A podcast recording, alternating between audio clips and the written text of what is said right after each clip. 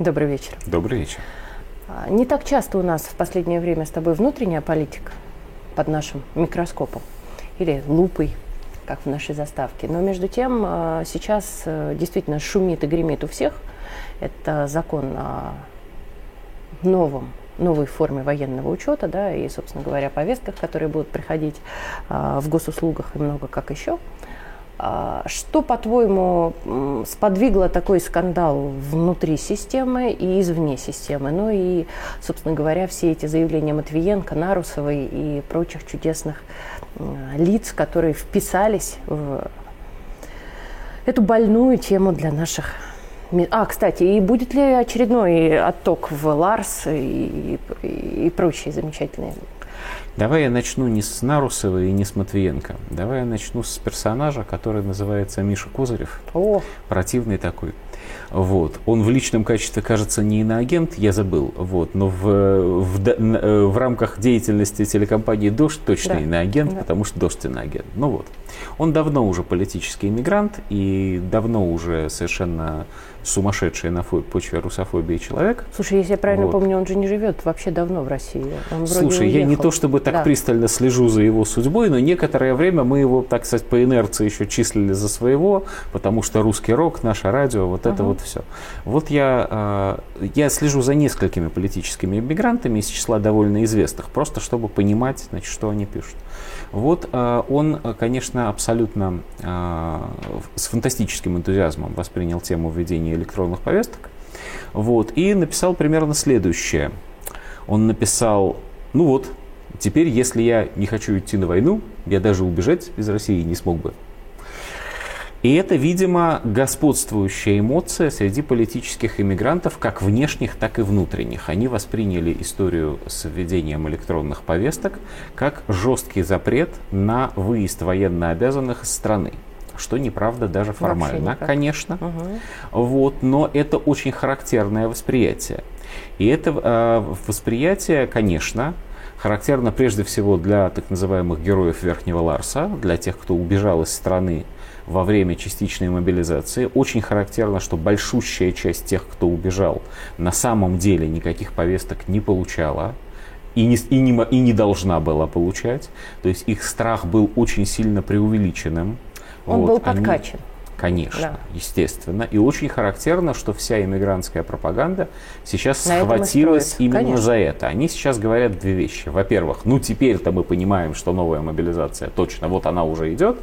И во-вторых, ну теперь-то, значит, всех запрут, границы э, наконец-то закроют. Ужас, ужас, тоталитарная Россия. Это пункт раз. Значит, это линия агитации западной, вражеской на русском языке против нас. Вторая часть этой истории. Вторая часть этой истории заключается в том, что сравнительно небольшая, но все-таки существенная часть а, вполне системных политиков, а, в их числе примерно 19 или 20 депутатов Государственной Думы, а, большинство из них коммунисты, но не все. Среди них, например, госпожа Авксентьева, бывшая мэр Якутска, Новые люди. Вот, да, из партии кстати, «Новые люди». Да. Среди них есть парочка единороссов. Да. Нет, из, из новых людей не голосовала, отказалась только участвовать она. в голосовании, да. только да. она. Вот. А среди них парочка из «Справедливой России», ЛДПРовец, по-моему, один, и э, да, остальные коммунисты. Они отказались участвовать в голосовании по этому вопросу. Почему отказались? Большинство ничего не комментировало, ну или комментировало не очень громко, на случай, если я что-то пропустил. Вот. А вот госпожа Останина, московская известная uh-huh. коммунистка, она комментировала. Комментировала с двух точек зрения. Первое. Она говорит, что им дали мало времени ознакомиться с текстом законопроекта. Ну, проверить невозможно, вот, допустим, что это действительно так. Второе. Она говорит, и вот это рационально, что, ребята, ну не у всех же на самом деле есть госуслуги. И более того, не у всех даже есть э, э, смартфоны там или что-то, какие-то, какая-то аппаратура, на которых это в принципе можно установить. Человек не ведь должна. не обязан да. пользоваться да. порталом госуслуг. Это возможность, которую предоставляет государство, а не обязанность гражданина по отношению к государству. Это рациональное совершенно возражение. Другое дело, что в законе, о котором идет речь, не написано, что повестки распространяются только, только вот. через госуслуги, а, дается, а это дается как еще одна возможность. Да, создается цифровой реестр военнообязанных. Если В этом реестре удобнее. мы надеемся да. исправляются а, ошибки, которые были в реестре. Можно чуть что, добавлю да. как раз, вот я редко хвалю наши новые законопроекты, но между тем здесь действительно это очень важно, потому что наконец-то услышали, и мы, кстати говоря, били тревогу. Вспомни, когда только началось мобилизация. И когда вышло распоряжение в каждом а, регионе, их было на тот момент первых пять, и там было написано, все машины мобилизовать всех вообще чуть ли не собак и так далее. Притом на полном серьезе. Мы начали бить тревогу, выяснилось, что сверху из Минобороны пришел указ о мобилизации. Они вытянули первое, что было ближе всего про мобилизацию, а там была всеобщая мобилизация. Да, и поняли, мягко говоря, да, неправильно. Не так. Но дело не в этом, но даже успе... И дальше началось, как всегда. Они действовали по тем самым старым правилам. От А до Б, о, 100 человек хватает. Ну и славно, их возьмем. И там уже, а они же не, не обновлялись, имея, эти не базы. Имея, не, и не имели значения ни реальные военно-учетные специальности, ни показатели здоровья, Именно. ни изменения да? в жизни человека. Ничего. Был, например, совершенно дикий случай, когда попытались призвать Слепого. стрелком доктора медицинских наук на секундочку. Вот, то есть, ну, Мотострелком, какой-то, да, какой-то смысл же да. должен вообще быть в мобилизации. Человек людей лечит. А когда инвалидов, Заберите я говорю, в военный госпиталь еще слепых, хоть как-то. Да. Вот. вот мы надеемся, естественно, все, что все эти, ну, будем считать, огрехи, значит, деятельности То есть они наконец-то взяли свежую базу, которая в, в том числе перепись, реестра конечно, будут исправлены. Да, да.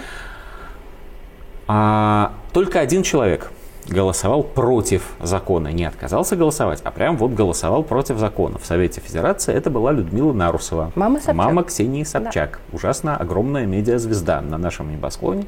Нельзя ее не заметить. Возражения у нее против законопроекта примерно те же самые.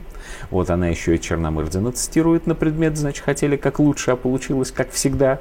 И говорит о том, э, на самом деле, примерно тоже, что да, ну вот бывает же люди в труднодоступных местах, там нет интернета, там нет, не работают госуслуги, вот, а мы их сразу, говорит она, начинаем прижимать. Возвращаемся к Останиной. Закон... Может, действительно у нас депутаты все не сильно э, быстро читают? Может, они действительно нет, не дочитали Я думаю, закон? что люди, о которых идет речь, ладно, угу. не будем перечислять тогда возражения Нарусовой, я думаю, что люди, о которых идет речь, а, очень умны, б, прекрасно умеют читать, и в, они рассчитывают Работают на, на ту соверш... пропаганду.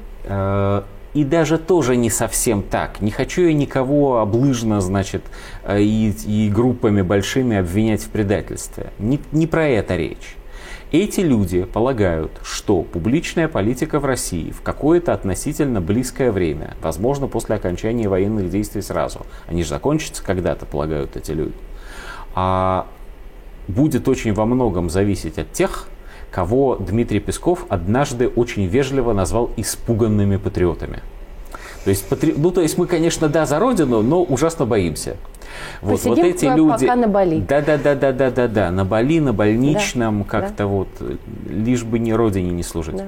Вот эти люди, они составляют э, довольно существенную электоральную группу. Во всяком случае, по мнению этих депутатов и этих сенаторов, этой сенатора, значит, их э, сотни тысяч или даже миллионы. Их проценты, значимые проценты от населения.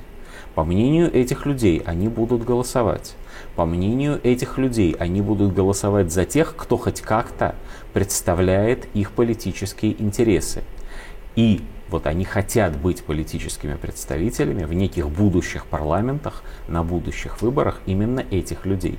И это желание, скажу я тебе, а его очень трудно подвести там под государственную измену. Это, в общем, нормальное поведение публичного политика. Пытаться потакать своим избирателям. Нормальное поведение политика-популиста. Но это желание совершенно не безобидно. Потому что оно разлагает общество. Потому что оно мешает мобилизации общества Не частичной мобилизации в армию, Абсолютно. а именно мобилизации общества на борьбу с врагом. Потому что оно дает обществу понять, что кроме этой мобилизации на борьбу с врагом, возможно якобы какая-то другая жизнь. Вот вся позиция этих так называемых миротворцев, не только этих пофамильно, а всех вообще, она ведь в том и заключается, что российское государство злое, нехорошее, оно само начало войну. А этого не надо было делать, по их мнению. И мысль о том, что российское государство, защищая своих граждан и само свое существование, было вынуждено пойти на начало специальной военной операции. Если, кстати, с точки зрения военного дела смотреть, даже не вынужденно, а, Андрей, мы отвечали на агрессию. Так, То есть а это я не сказал? начало войны, понимаешь? То есть не мы начали. Вот это очень интересный момент. Россия – это государство, которое противостоит агрессии со стороны да? Запада. Да. Говорю прямым текстом, чтобы никто не подумал, что я думаю как-то по-другому. Вот, извините. Как всегда мы не успели. Как всегда да. на самом интересном да. месте. Но я думаю, что главное успели сказать. Еще вернемся к этой Конечно. теме.